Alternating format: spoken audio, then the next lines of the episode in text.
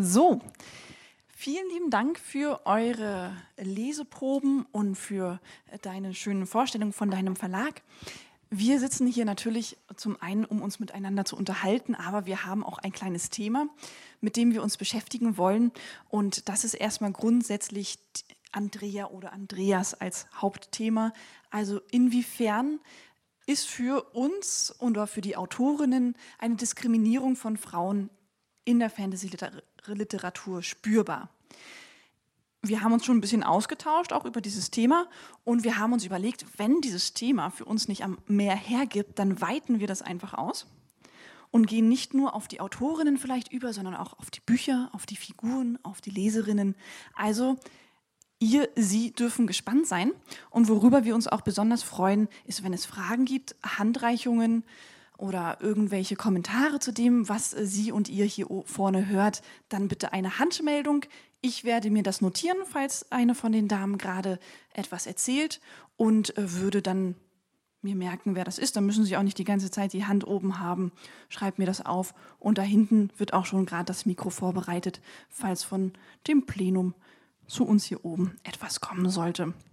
Also, meine Frage an euch, ich hatte es ja schon angekündigt, dass ich von euch dreien ein Statement in dieser Reihenfolge dann auch verlangen werde, inwiefern also dieses Thema euch betrifft oder was ihr allgemein zu dieser Situation von Frauen in Fantasy-Literatur, was ihr dazu sagen könnt. Bitte schön, Nina Blaschon.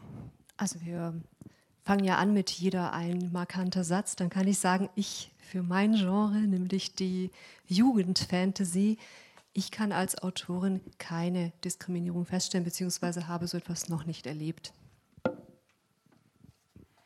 Ähm, von meiner Seite her, ich hatte es vor allem auch bei einer Freundin gesehen, die sehr lange unter, äh, also die ein paar Bücher unter ihrem richtigen Namen veröffentlicht hat und dann irgendwann auf ein männliches Pseudonym wechselte. Und der Erfolg war plötzlich durchschlagend. Ähm, und ich hatte das dann selber auch so halbherzig probiert ist schwer zu sagen. Also einen großen Unterschied habe ich selber nicht festgestellt, aber es war auch nur wirklich halbherzig. Ich habe mich dann halt A.S. Bottlinger genannt. Das wusste doch jeder, dass ich das bin. Insofern lag es vielleicht daran, dass man den Unterschied nicht wirklich gemerkt hat. Ich habe kürzlich einen Bericht, okay, das ist länger als ein Satz, aber ich habe kürzlich einen Bericht gelesen im Börsenblatt, wo es über Fantasy ging und da waren nur Männer, die befragt wurden, wo ich sehr gestaunt habe, weil in meinem Verlag fast nur weibliche Autoren sind und ich mich gewundert habe, wieso die nicht, ob die nicht wahrgenommen werden. Ich gehe nicht danach, wenn ich Einsendungen bekomme, ist das jetzt ein männlicher oder weiblicher Autor, sondern ich gucke mir natürlich die Texte an.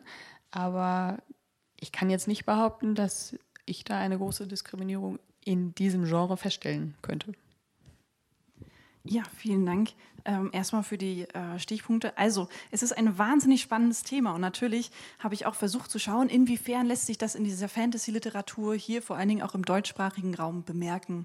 Also wir haben, und du hast ja mir erzählt, dass der Großteil aller Autorinnen, die bei dir sind, auch alles Frauen sind. Wir haben uns darüber unterhalten, es sind wahnsinnig viele Frauen und trotzdem ist in der Wahrnehmung bei den großen Verlagen, bei denjenigen, die Zeitungsausschnitte darüber schreiben, sind es einfach Männer, über die geschrieben wird. Ich habe ähm, auch gesehen, dass es in Großbritannien gibt es richtig eine Statistik dazu, dass die meisten Frauen von Büchern aktuell verkauft werden, 2017, 2018, aber eigentlich nur 15 Prozent der Reviews, also der Berichte in den Zeitungen von Büchern sind über Frauen. Und das ist natürlich ein wahnsinnig spannendes Thema. Habt ihr eine Erfahrung damit gemacht, dass mal ein ähm, Redakteur oder irgendjemand auf euch zugegangen ist, ein Interview wollte, weil ihr ein Buch herausgebracht habt? Ist da irgendwie oder habt ihr, kennt ihr Kollegen, Kolleginnen in dem Bereich, die gesagt haben, ja, bei dem Kollegen, jetzt wie beim Börsenblatt, da ist passiert es eher, aber bei mir als Frau oder als Autorin, als Mensch hat noch nie jemand angeklopft. Also irgendwer äh, fragt natürlich immer wegen einem Interview, aber ich für meinen Teil bin ja jetzt generell nicht sonderlich berühmt oder so. Ähm, das heißt, es sind dann halt so kleinere Fantastikzeitschriften und sowas, für die man mal ein Interview gibt.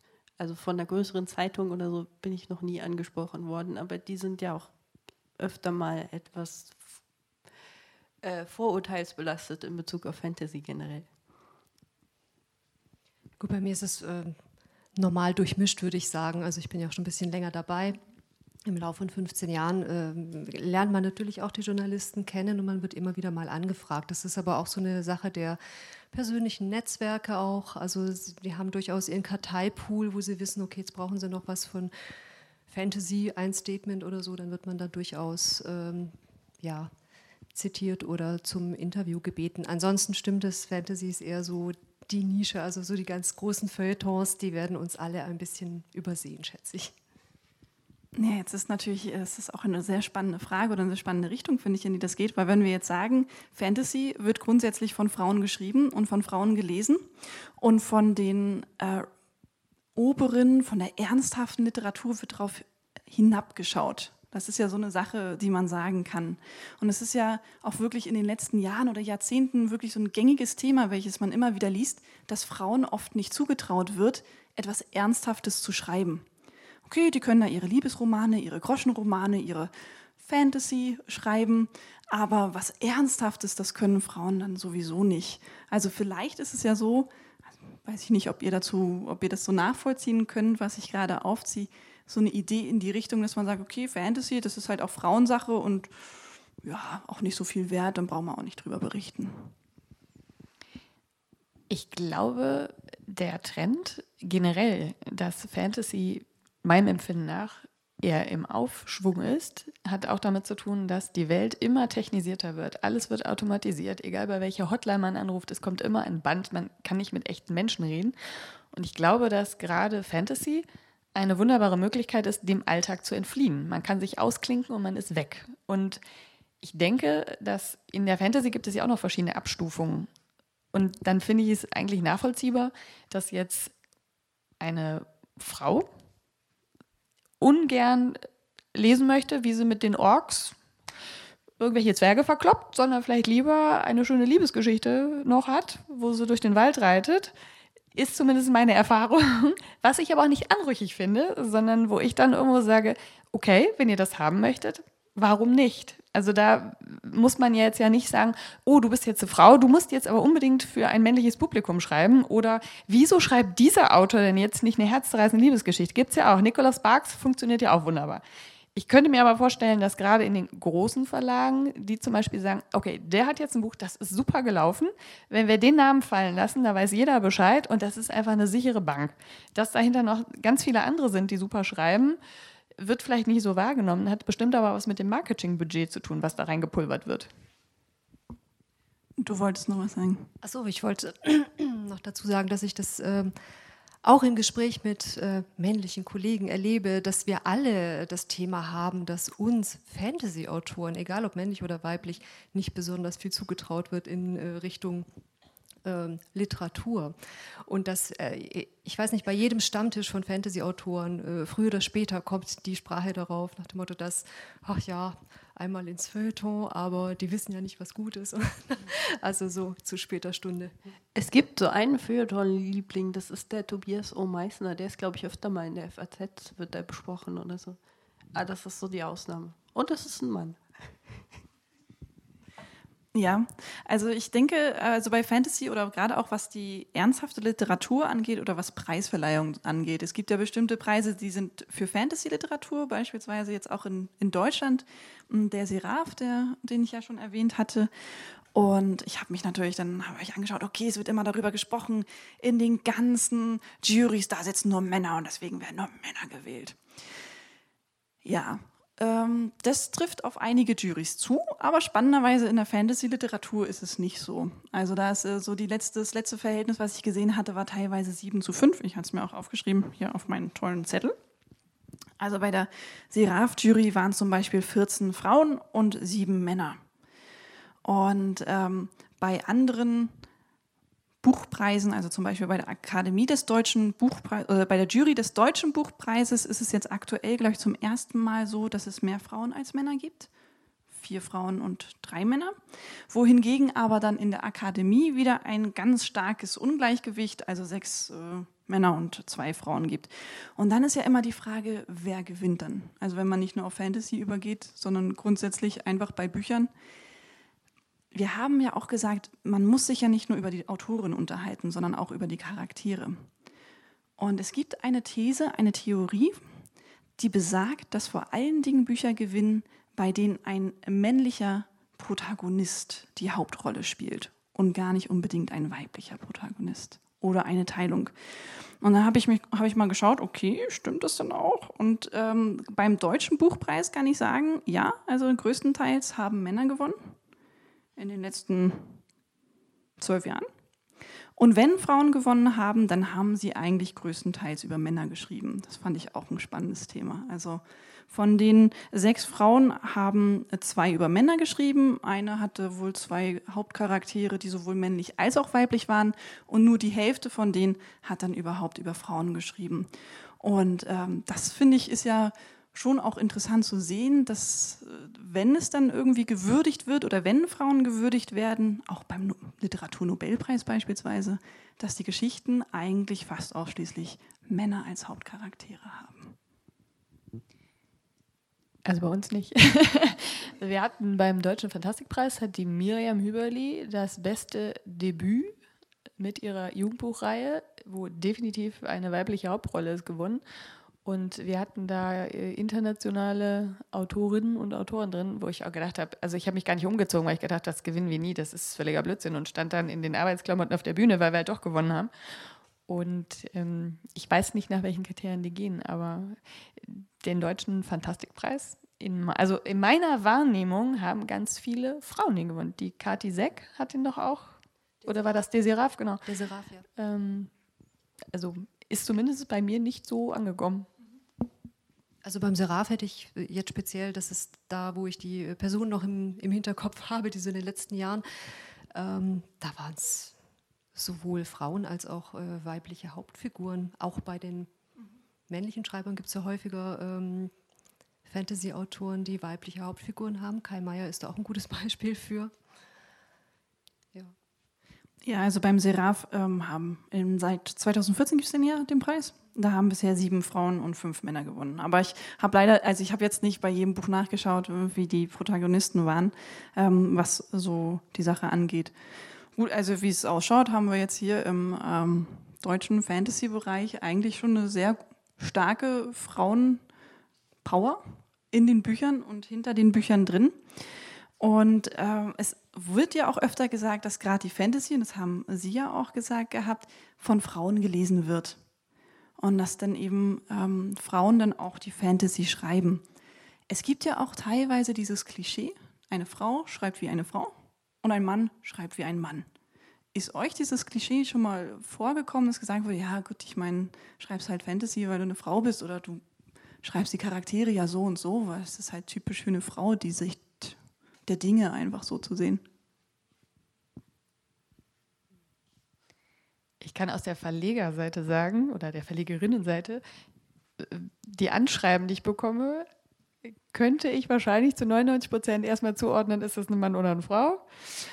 Und bei den Texten, ja, auch da kann man wahrscheinlich doch eine, also wenn ich nicht wüsste, wer mir das schickt und ich reingucke, könnte man eventuell schon sagen, hm, ich glaube, das ist ein Autor oder das ist eine Autorin. Aber auch das finde ich nicht anrüchig, weil ich wahrscheinlich, es ist sehr, eher naturgemäß, würde ich jetzt fast mal vermuten, wenn jetzt natürlich jemand sich bemüht, unbedingt so zu schreiben. Aber ich denke auch, es kommt eben wirklich auf die Genre an. Weil wir haben Romantasy, da sollen die natürlich ja auch ähm, vielleicht etwas, ja, also da, da werde ich jetzt nicht wildes Schlachtengetümmel erwarten.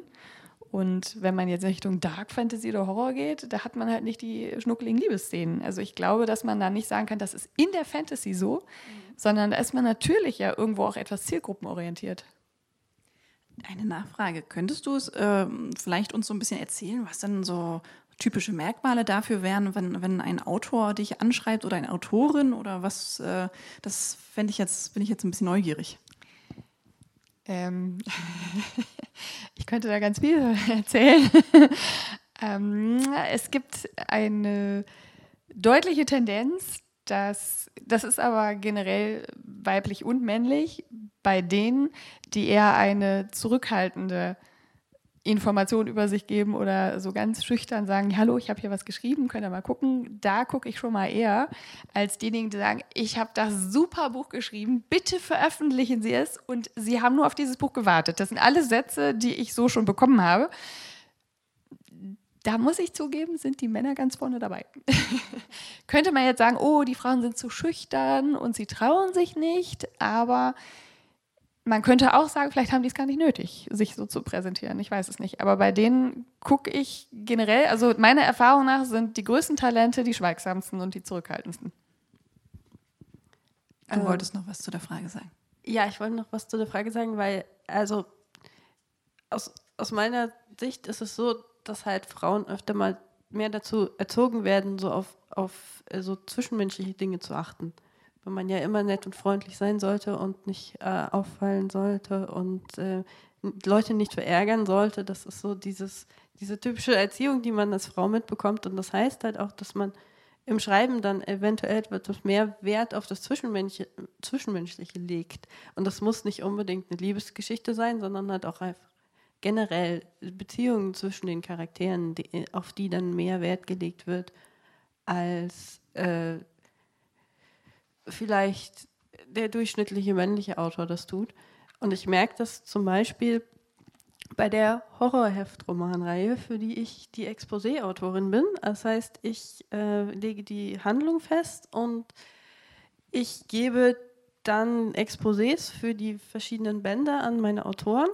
Und ich habe, abgesehen von mir, derzeit eine andere Frau im Team. Und die kriegt meistens die Sachen, bei denen es etwas wichtiger ist, so zwischenmenschliche Dinge darzustellen, weil ich festgestellt habe, dass die Männer das einfach nicht richtig hinkriegen.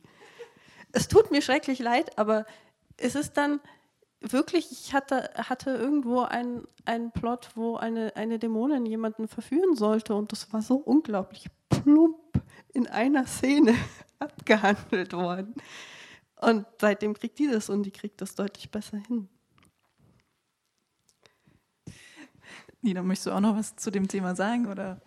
Ja gut, ich meine, ähm, im Jugendbuch ist es ja natürlich noch ein bisschen abgegrenzter, denn ähm, wir sind fast nur Autorinnen oder äh, zum größten Teil Autorinnen in der Jugendfantasy. Das liegt aber einfach auch daran, denke ich, dass wir für Jugendliche schreiben, sagen wir mal, zwischen 12 und 22 Jahren ist so der Hauptteil. Ähm, und das ist die Zeit, in der schlichtweg mehr Mädels lesen. Und es geht, das ist natürlich auch als Jugendliteratur, ist die Literatur der ersten Male. Und da geht es nicht nur um das erste Mal, dass man sich verliebt, sondern überhaupt die ersten Male, dass man lernt, äh, Verluste zu ertragen, die ersten Male, dass man enttäuscht wird, dass man lernt, äh, Freundschaft äh, einzuordnen, diese Enttäuschung, Verluste, Tod, alles so diese 100 oder 0 Themen, die man zum ersten Mal erlebt. Und da geht es ums Zwischenmenschliche.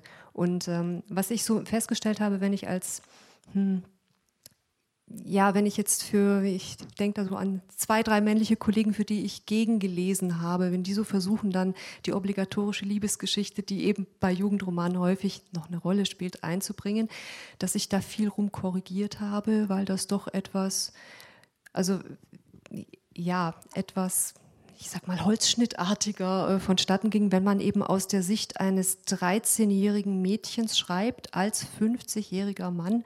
Ich nehme jetzt mal ein Beispiel, wie man sich das so vorstellt. Und äh, da ist es schon gut, wenn noch eine Frau mal drüber liest, habe ich festgestellt.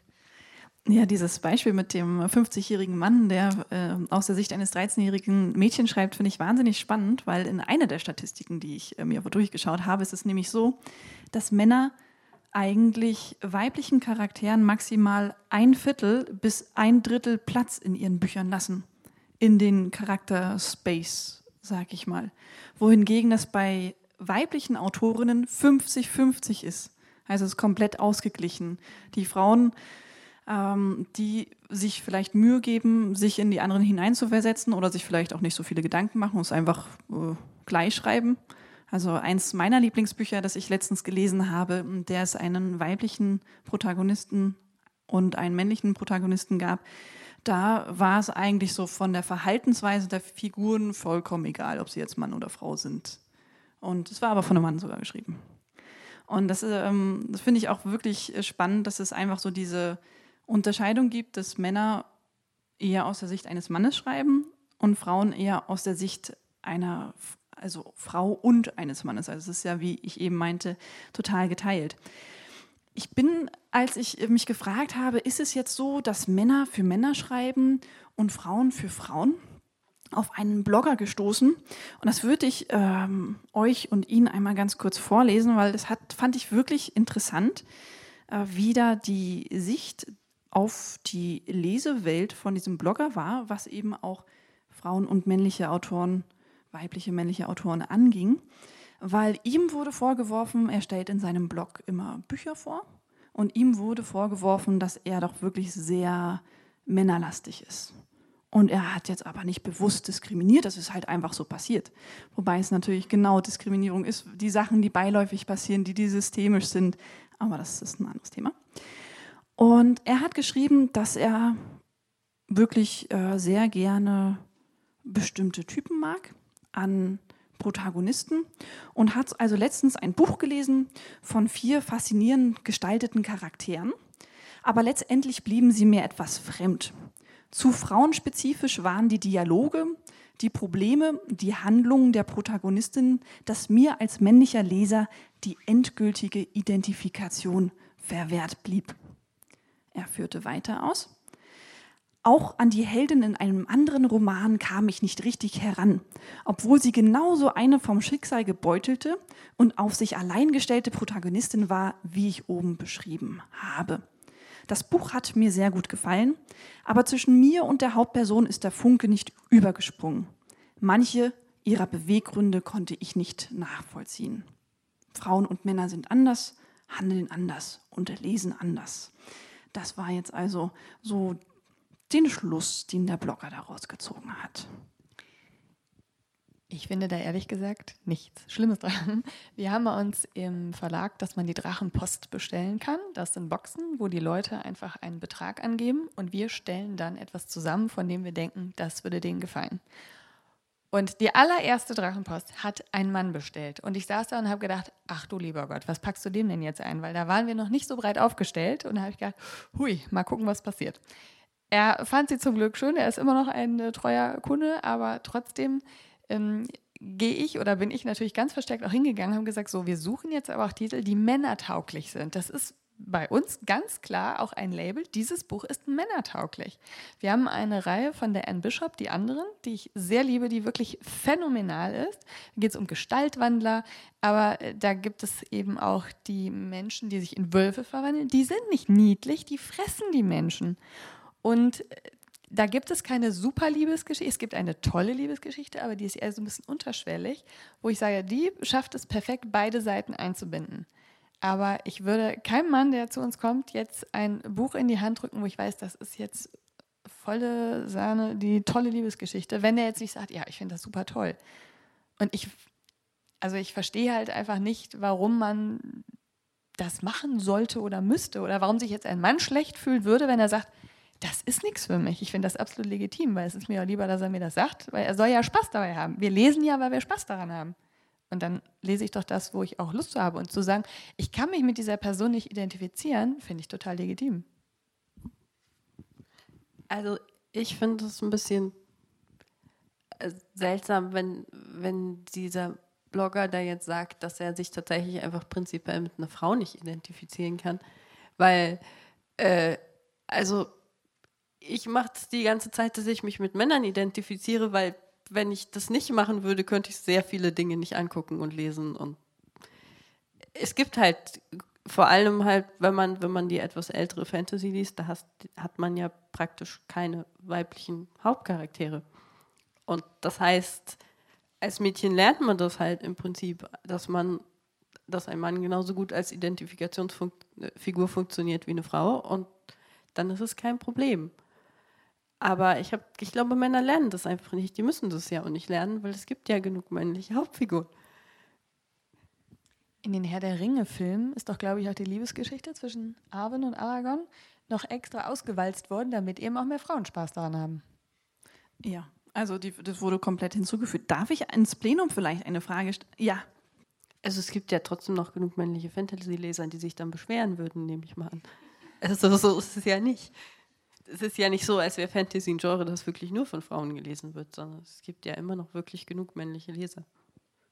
Ja, diese Statistik, die ich erwähnt habe, bezog sich nicht ausschließlich auf Fantasy-Literatur. Das war eine allgemeine ähm, Statistik, in der einfach gesagt wird, wenn man ein Buch hat und man hat eine Handlung in dem Buch, dass es zum Beispiel auch vorkommt, es gibt auch diese verschiedenen Indices, bei denen man sagt, okay, inwiefern kommen Frauen überhaupt in Büchern vor?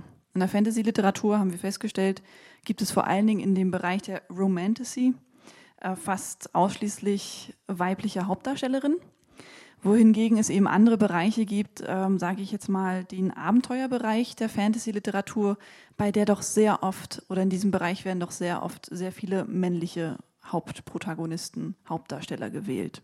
Also so, dass man, Fantasy ist, finde ich, äh, grundsätzlich ja so ein bisschen schwierig, weil es ist ein so weiter Begriff und äh, wie du ja schon erwähnt hast, äh, wir haben da den Bereich von, von Horror, es gibt Thriller, es gibt Satire, es gibt Abenteuer, es gibt äh, Romanzen, es gibt Krimis und die werden alle in diese Fantasy, in dieses Fantasy-Genre eben einfach reingepackt.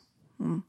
Und ähm, was diese Identifikation vielleicht von Männern und Frauen äh, angeht mit den männlichen oder weiblichen Charakteren, da ist es natürlich auch so die Frage, wenn ich jetzt, ähm, wenn man Bücher von männlichen Autoren liest, dass dort sehr oft Frauen nur eine Rolle spielen, weil sie angeschaut werden und was Begehrenswertes sind wohingegen es öfter vorkommt, dass wenn Frauen Bücher schreiben, in denen Männer vorkommen, die durchaus an der Handlung einen Anteil haben. Und das ist vor allen Dingen, äh, finde ich, auch in der Fantasy-Literatur durchaus mit Thema, wenn, wenn man Bücher liest, die von Männern geschrieben werden. Ist mir jetzt nicht so aufgefallen, kann aber daran liegen, dass ich seit einigen Jahren nicht mehr privat lese, weil ich nur noch unsere Verlagsbücher lese und ich da zumindest keine Vorgaben mache und die Autoren da die Geschichte so erzählen, wie sie denken, dass sie erzählt werden soll. Also ich müsste mich jetzt auch aus dem Fenster lehnen, denn ähm, also mir fallen jetzt so diese klassischen Völkerromane oder ähnliches ein, wo sich eben die Orks kloppen, wie du vorhin gesagt hast. Ähm, ich müsste da selber mal reinlesen. Ich äh, gebe zu, das ist jetzt auch nicht so das, was ich privat äh, auf dem Nachttisch liegen habe. Bin ich jetzt die Einzige, die sowas liest? Anscheinend, ja. Zeit für? Nee, im, im Moment habe ich auch keine Zeit zum Lesen, aber ähm, es, es gibt, aber ich glaube, das ist wirklich auch ein altes Problem. Also ich muss sagen, ich habe solche, solche von Männern geschriebene Frauenfiguren gesehen in einigen Büchern, aber das sind wirklich so, so alte Science-Fiction-Romane, die ich im Regal von meinem Vater gefunden habe und solche Dinge. Äh, ich denke, das ist sehr, sehr viel besser geworden in letzter Zeit. Also, ich weiß nicht, in den letzten 30 Jahren oder so. Äh, und ähm, aktuelle männliche Autoren bemühen sich auch wirklich sehr, da äh, auch die sehr unterschiedliche weibliche Charaktere einzubauen, weil es gibt ja sonst auch mal, mal hin und wieder mal dieses Problem, dass man dann so die, die Token-Frau hat und deren einzige deren einziges Charaktermerkmal ist, dass sie eine Frau ist. Aber das äh, wird sich auch immer mehr bemüht, das nicht zu machen.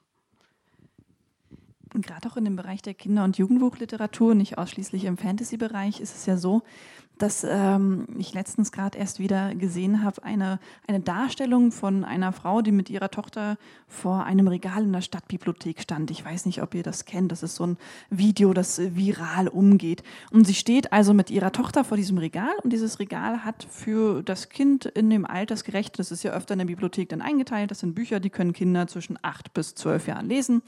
Vielleicht ist die Alterseinteilung auch anders hier. Und die haben nun also versucht, ähm, Bücher herauszufinden, bei denen die, ähm, das Mädchen wirklich starke Heldinnen hat.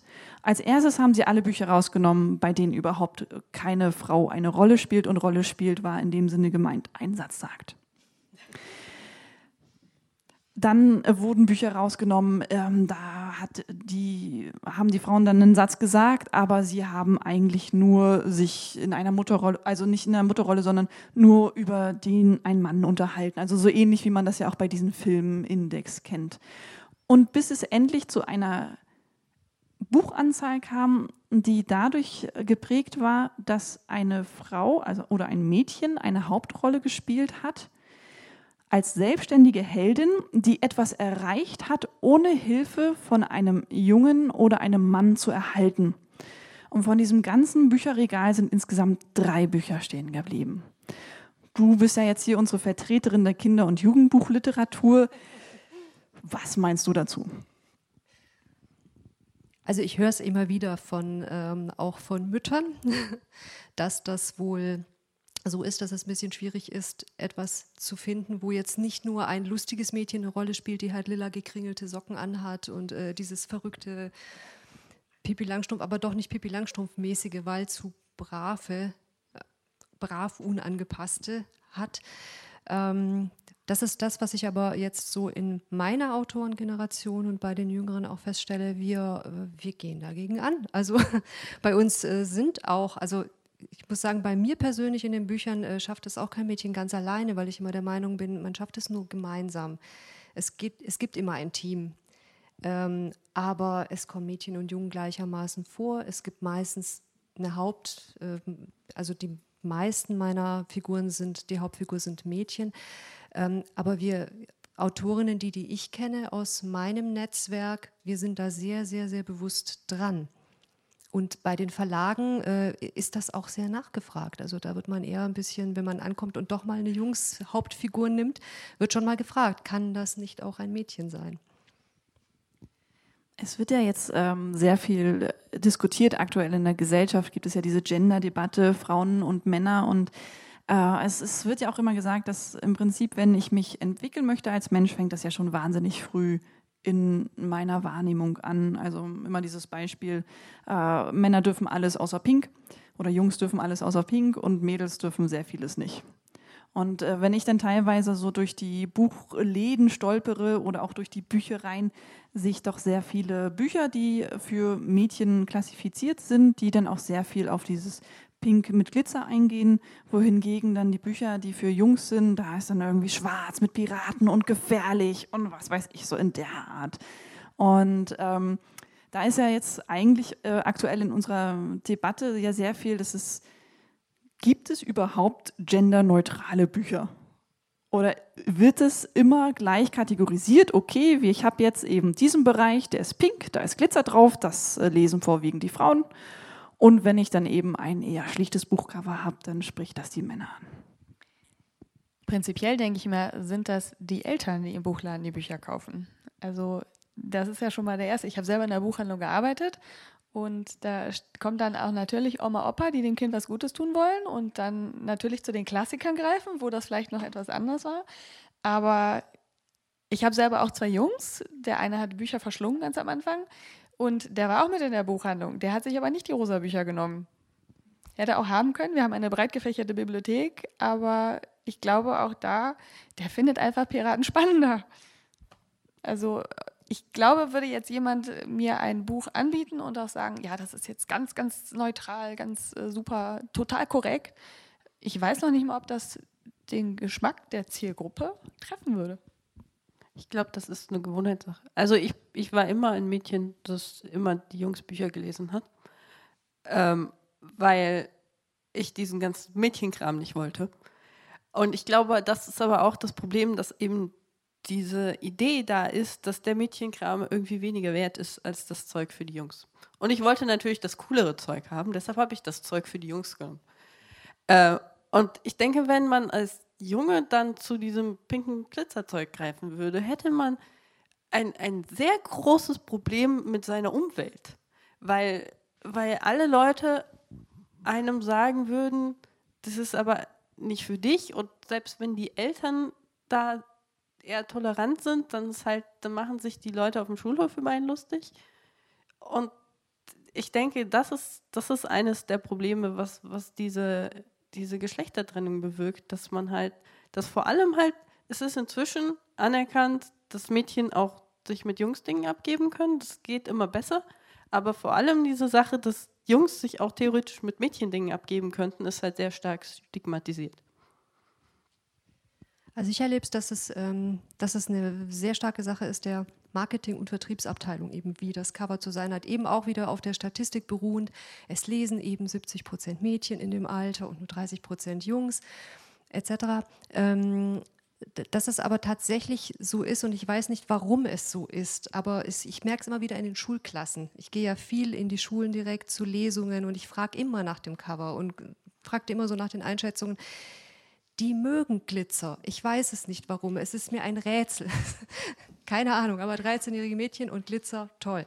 Die Autorinnen ähm, mögen auch Glitzer. Jeder will Glitzer auf dem Cover haben. Also nicht nur die ich Mädchen. weiß es auch nicht. Aber mir sagte auch mal ein Junge, tatsächlich, wie äh, Andrea gerade sagte, ähm, viele Bücher sind genderneutraler, als man so denkt, wenn man das Cover anschaut. Und ein Junge sagte mir, er liest immer so ein bisschen rein und dann nimmt er das mit und dann macht er halt das Glitzer, also diesen Schutzumschlag weg und hat es halt morgens im Schulbus ohne Glitzer. Also Hauptsache, man sieht nicht, dass er irgendwas Glitzerndes hat, aber er liest die Bücher trotzdem. Also ich plädiere ja schon seit langem dafür bei der Vertriebsabteilung, dass man zwei Cover macht, also zwei Schutzumschläge, einen mit und einen ohne Glitzer und dann dürfen sich die Jungs auch trauen. Ja, das finde ich wahnsinnig spannend. Ich arbeite teilweise äh, mit Kindergartenkindern zusammen. Ähm, wir haben Theaterprojekte mit denen und da wird dann auch gebastelt. Und äh, Kindergartenkinder, mittlerweile kriege ich richtig mit, dass da die Trennung schon viel früher anfängt. Aber am Anfang ist es wirklich so, alle mögen Glitzer, weil es glitzert halt. Also es ist genauso wie jedes Kind nach irgendwas greift, das sich bewegt. Also mag ein Junge Glitzer und ein Mädchen mag Glitzer und alle mögen Glitzer. Und wenn man jetzt also mit denen da ist und man bastelt und ähm, dann haben wir so eine Haarreifen, auf denen werden den Ohren gebastelt und die haben halt alle Farben. Und dann greift sich so ein Junge einen rosa Haarreifen und dann kommt irgendeine Mutter, die mitbastelt, nee, das darfst du nicht, das ist für Mädchen. Du musst jetzt den blauen oder den schwarzen Haarreifen nehmen. Und ich glaube, das fängt einfach schon so wahnsinnig früh an, ähm, dass den Jungs jetzt äh, gesagt wird, äh, ihr dürft kein Glitzer, ihr dürft kein Rosa, aber ihr dürft toben und rennen und dann kommt ihr auch nicht rein und lest. Weil ich meine, wenn ich draußen toben und rennen kann, dann ähm, ja, ist mir ja nicht ganz so langweilig. Ne? Wenn ich als Mädchen aber nicht raus darf, toben und rennen, dann setze ich mich halt hin und lese ein Buch, damit ich wenigstens irgendwie mich auslasten kann. Das ist jetzt meine persönliche Theorie. Also ich habe zwei Jungs und ähm, ich weiß, dass einer eine er sollte sich eine Sonnenbrille aussuchen, da war er so. Und er hat eine türkisfarbene Sonnenbrille mit Glitzer genommen. Die haben wir sogar immer noch. Und da habe ich auch gesagt, pff, wenn er schön findet, soll er mal machen. Und ich glaube, dass das Rumrennen und also ich stelle erstmal fest, dass mir nie gesagt wurde, du musst immer lieb und nett sein und lächeln und dass ich auch den Jungs nie gesagt habe, ihr müsst jetzt dies oder jenes tun. Die haben gespielt, die haben so, okay, sie sind große Lego-Fans und ich habe zwei Nichten in exakt dem gleichen Alter. Das ist schon ein bisschen andere Welt, wenn man da reinkommt. Da wird gesing, gesungen und getanzt. Bei uns nicht. Aber ähm, ich glaube, dass viel eben wirklich von den Eltern, weil wenn die Mutter auch Glitzer toll findet, wird die natürlich ihr Kind von oben bis unten in rosa anziehen. Und dann ist das vielleicht auch einfach, weiß ich nicht, wenn sie es toll finden, aber dass die Eltern oder diejenigen, die angesprochen werden beim Marketing. Ne? Also ich glaube, als Marketingchef von weiß ich nicht wo, ich ziele ja nicht unbedingt auf die Kinder, sondern ich ziele auf die Eltern, die das kaufen sollen. Und wenn ich weiß, die Mutter findet bestimmt super schick, wenn das jetzt glitzert, rosa, volles Programm ist, ja, dann machen wir es doch. Die wollen doch Bücher verkaufen. Ja, das finde ich wahnsinnig spannend. Ähm, ich, es gibt es ja auch in anderen Bereichen. Ich habe zum Beispiel äh, letztens mitbekommen, dass ich Glück haben kann, dass ich überhaupt schreiben kann. Weil als ich schreiben gelernt habe, gab es noch keine Mädchenfüller. Also ich weiß nicht, wie es jemals, also wahrscheinlich ist deswegen meine Handschrift so krakelig, ja, weil als ich schreiben gelernt habe, da gab es Füller, die ähm, hatten halt alle möglichen Farben, aber es gab keinen Mädchenfüller. Heutzutage gibt es Mädchenfüller, aber es gibt keine Jungsfüller.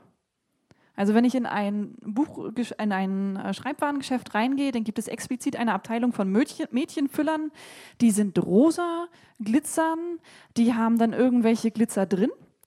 Und da steht dann auch wirklich explizit, dass der Füller für das Mädchen. Es gibt aber keine schwarzen Piratenfüller, wo drauf steht Füller für die Jungs. Nein, die Füller, die sind halt äh, die sind halt für alle. Ja? Also das, äh, da muss man das ja nicht hinschreiben. Also es gibt nicht so Füller für Mädchen und Füller für Jungs, sondern das ist so ähnlich, wie ich so ein bisschen diesen Eindruck habe, halt auch, was es in der Literatur ist. Wenn Männer schreiben, schreiben sie für alle. Wenn Frauen schreiben, schreiben sie für Frauen oder Mädchen. Wir haben Füller, die sind für alle. Und dann haben wir natürlich noch die Füller für die Mädchen. Aber auch da wird ja niemand gezwungen, die zu kaufen. Also auch das ist Marketing. Das ist einfach Marketing, genauso wie es den Valentinstag und den Muttertag gibt. Das ist Marketing. Ja, natürlich, aber es, halt, es, es spielt halt in die allgemeinen gesellschaftlichen äh, Erwartungen hinein. Ja, aber ich glaube halt eben, man merkt ja, dass es ankommt. Und deshalb wird natürlich den Leuten suggeriert, du brauchst das. Du brauchst jetzt den rosa Ranzen und du brauchst den rosa Turnbeutel, weil das braucht dein Kind. Weil die, denke ich mal, wissen, dass die das gut kaufen. Und ich glaube, dass die Verkaufszahlen, fürchte ich, denen auch recht geben. Ja, die Sache ist, wenn man halt so geschlechtsspezifische Produkte rausbringt, dann kann man von allem zwei Dinge verkaufen. Weil wenn du dann eine Familie hast, das ist ein Mädchen und ein Junge, und die könnten sich theoretisch einige Dinge auch teilen, außer natürlich, es gibt das eine für Mädchen und das andere für Jungs. Und dann geht es natürlich nicht mehr und dann müssen die Eltern das zweimal kaufen. Das Wenn ist du halt aber so. diejenige bist, die halt die Ranzen verkaufen will, denkst du wahrscheinlich auch, das ist doch eine gute Idee. Ja, klar, klar, für die Leute, die damit Geld verdienen, ist das eine gute Idee, aber prinzipiell ist es halt, finde ich, für unsere Gesellschaft keine gute Idee, weil es so eine Trennung suggeriert, wo eigentlich keine ist. Das fängt ja aber, das gibt es ja auch bei Kinderriegel. Jetzt gibt es ja auch Lego Friends und Playmobil, was weiß ich. Finde ich auch albern, aber auch da denke ich, man hat gemerkt, da kann man Geld mit verdienen und das ist eher das Problem der Marktwirtschaft und der Möglichkeit, damit Geld zu verdienen. Ja, ich war auch sehr ähm, negativ überrascht, als ich auf einmal im Zimmer meiner Nichte weibliches Lego sah. Und Also- die Nerves gibt es auch für Mädchen. Ich dachte ja früher immer, dass Lego nur drei Farben hat, aber auf einmal gibt es das auch in rosa, pink, weiß und lila. Man kann sich jetzt auch mit der pinken Armbrust duellieren und wir haben das ganze Sortiment aber in blau und orange und nicht in pink. Die sind bei meinen Nichten. Das Interessante ist ja, dass ähm, so diese bestimmten Gender-Typen, diese, äh, wie, wie verhalte ich mich als Mädchen, wie verhalte ich mich als Junge, das wird ja grundsätzlich uns äh, von klein auf an beigebracht und suggeriert. Äh, es wird immer so ein bisschen darüber gestritten, was davon ist jetzt äh, natürlich, was davon ist jetzt irgendwie durch die Gesellschaft. Dieser Streit wird sich wahrscheinlich ewig fortführen. Ich denke, dass es für junge Mädchen und auch für junge Jungs ähm, doch immer durchaus prägend ist, was haben sie für Helden in ihrer Kindheit. Und da sind natürlich, äh, seid ihr als Verlegerinnen und als Autorinnen diejenigen, die die Helden der Kindheit schaffen. Also lastet wahnsinnig viel Verantwortung auf euch unsere Zukunft zu schaffen, weil so wie, wie eure Helden sind, so wird unsere Gesellschaft. Meint ihr nicht? Dürfte ich einmal äh, Nina bitten, etwas dazu zu sagen, weil du hattest bisher noch nicht ganz so viel Redeanteil. Also ich, ähm, ich denke nicht, dass es so wahnsinnig viel Verantwortung ist, solange wir einfach gute Charaktere schaffen. Hallo, ich meine, wenn wir einfach äh, gerade in der Kinder- und Jugendliteratur einfach starke Charaktere schaffen. Es dürfen auch mal Jungs sein, es dürfen Mädchen sein. Es muss klar sein, dass, dass, dass es auch um Gemeinschaft geht, dass man nichts ganz alleine schaffen kann, dann ist es doch okay. Also ich würde ich würd das gar nicht so wahnsinnig hochhängen. Okay, möchtest du jetzt ähm, Mir würde oft gesagt, dass es in den großen Verlagen Richtlinien gibt, dass man bestimmte Dinge einfach nicht schreiben darf. Ich weiß nicht, wie das fürs Jugendbuch gilt, aber letzt sagte mir noch jemand, die ist nämlich jetzt auch in einem großen Verlag, die zum Beispiel sagt, wenn du ein Liebespaar hast, die dürfen nicht älter als drei Jahre auseinander sein, zum Beispiel. Und in vielen Verlagen ist es auch noch schwul oder lesbisch. Oh mein Gott. Also da ich, hat man natürlich den Anspruch, dass die die super tollen Helden haben, aber auch da ist es halt leider wieder so, dass der Verlag, ich muss es wiederholen, sagt, ich habe das Budget, ich muss möglichst viel verkaufen, also muss ich gucken, was funktioniert. Ich habe das, ich gönne mir den Luxus, dass ich mich über jeden Bestseller freue oder jedes Buch, was ich gut verkaufe, weil ich sage, damit kann ich dann auch die Bücher finanzieren, die vielleicht nicht Mainstream sind, wo dann aber auch die Autoren mit leben müssen, wenn sie halt sagen, okay, ich schreibe jetzt diese Geschichte, die soll genau so sein, die ist nicht Mainstream, die wird dann aber wahrscheinlich auch nicht den kommerziellen Erfolg haben, die sich dann vielleicht erhoffen. Aber da muss man dann eben gucken, was einem wichtig ist. Die Geschichte zu erzählen, wo man sagt, das ist mein Herzensprojekt, oder die, wo man sagt, da kann ich möglichst viele mit abholen. Wie seht ihr das so als Autorin? Ist es so, dass ihr meint, ähm, es, geht es bei euch um die Geschichte, geht es um das Geld oder geht es um die Charaktere? Was ist als erstes da? Also, ich lebe vom Schreiben. Muss ich jetzt mal dazu sagen. Das heißt, es bringt für mich tatsächlich relativ wenig, etwas zu schreiben, was sich nicht verkauft. Weil da muss ich mir einen anderen Job suchen und das fände ich irgendwie blöd. insofern ist das, spielt das natürlich immer eine Rolle, zu gucken, dass man etwas schreibt, was sich verkauft. Aber das heißt ja nicht, dass man deshalb etwas Schlechtes schreiben muss. Es gibt halt, ich hatte tatsächlich letztens ein Gespräch mit meinem Agenten, wo ich meinte, ich hätte eine Idee, dürfte der Hauptcharakter vielleicht schwul sein. Und dann meinte mein Agent, wir können das versuchen, aber ich habe nicht so viel Hoffnung.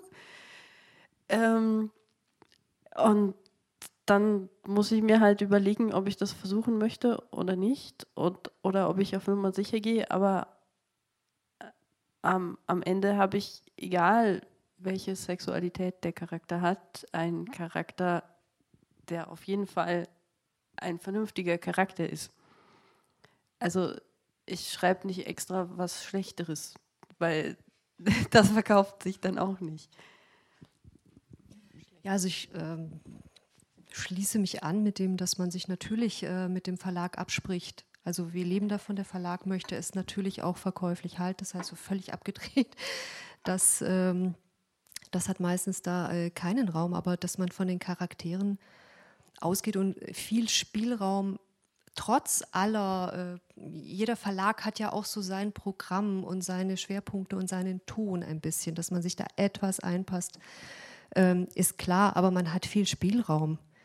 Also man kann auch viel mogeln, man kann im Exposé äh, so tun, ähm, äh, dass die Vertriebsabteilung doch das, das Gefühl hat, so, wow, das ist eine super Liebesgeschichte und dann kommt doch Politik rein und dann kommt doch Rebellion und dann äh, ist das alles noch mit drin und das andere, das Geforderte läuft wie so ein roter Lebensfaden mit. Also man hat viele Möglichkeiten da, ähm, es zu umspielen und Dinge reinzubringen, die vielleicht, wenn man das so auf den Tisch geknallt hätte, in aller Form im Exposé, wo dann jemand gesagt hätte, nee, also das können wir nicht machen. Das können wir unseren Lesern nicht äh, antun. Die müssen ja eventuell noch denken. Ja, ich, schließe mich an, dass man im Exposé viel mogeln kann. Also, es ist tatsächlich auch ein, eine Kunst, ein, das, das Konzept des Buches so wirken zu lassen, als wäre das total Mainstream und dann doch irgendwas einzubauen, was wo vielleicht kritisch gewesen wäre, wenn man es direkt erwähnt hätte. Deshalb lese ich immer erst die Leseprobe und nicht das Exposé.